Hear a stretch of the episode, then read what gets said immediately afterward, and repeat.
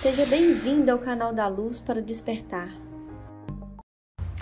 Oi, gente, vamos falar aqui um fazer um vídeo rápido, falar sobre mal, mal de família. Por que, que eu vou falar sobre mal de família? Na, na região evangélica tem isso, não tem? O pessoal fala mal de herança, né? Da família, mal de família. Maldição de família. Maldição de família. Não existe maldição de família. Porque um defeito de uma pessoa não pode ser transferido para outra um, um, malefício de uma pessoa não pode ser transferido para outra. Cada um tem os seus defeitos, tem as suas dificuldades e tem as suas virtudes. A virtude não pode ser transferida pela hereditariedade, pelo sangue, não pode. Ela pode ser transferida através do ensinamento.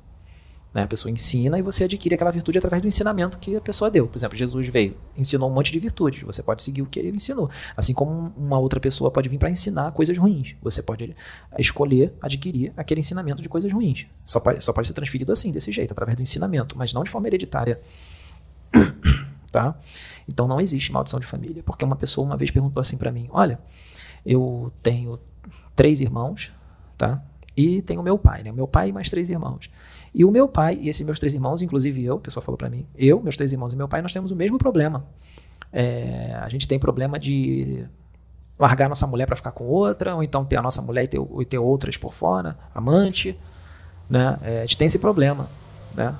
É bem parecido, bem igual assim, nosso problema. Ele falou assim: "Isso é mal de família? Eu e meus três irmãos puxamos isso do meu pai?"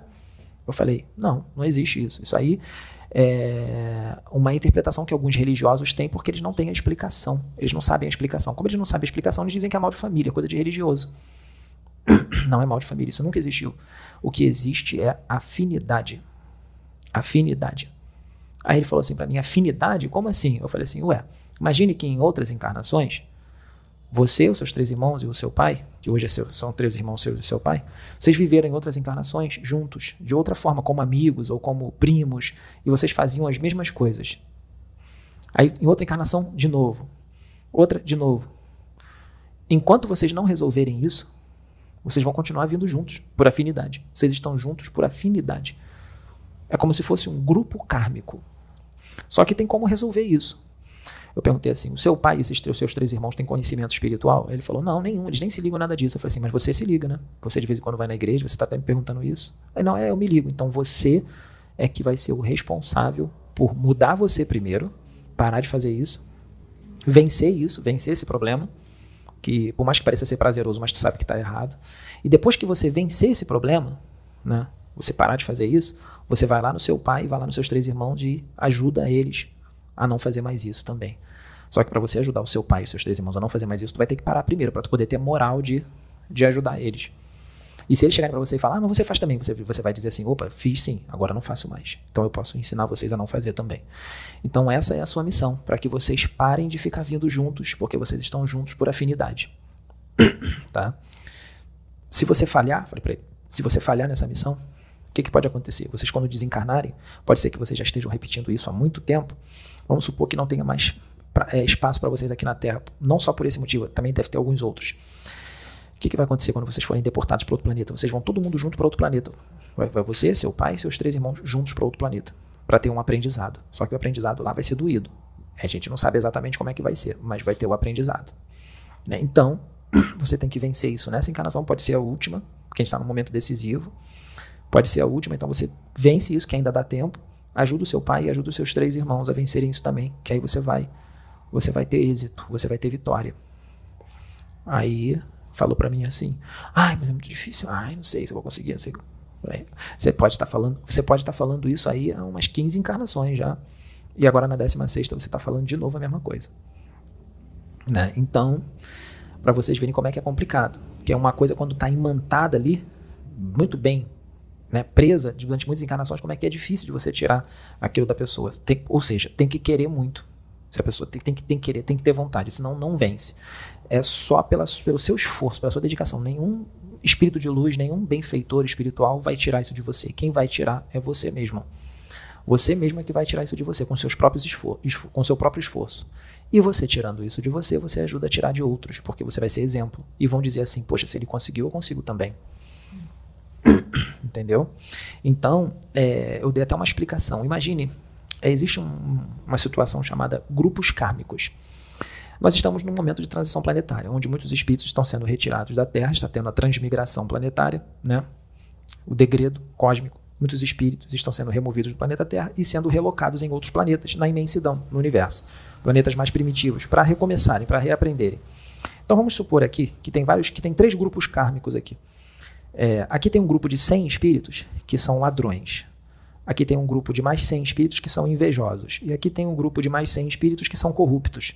Né? O que, que os benfeitores, os que estão à frente dessa transmigração planetária, vão fazer? Eles vão pegar um por um para analisar e levar para outro planeta? Não, senão isso vai demorar muito tempo, são bilhões de almas.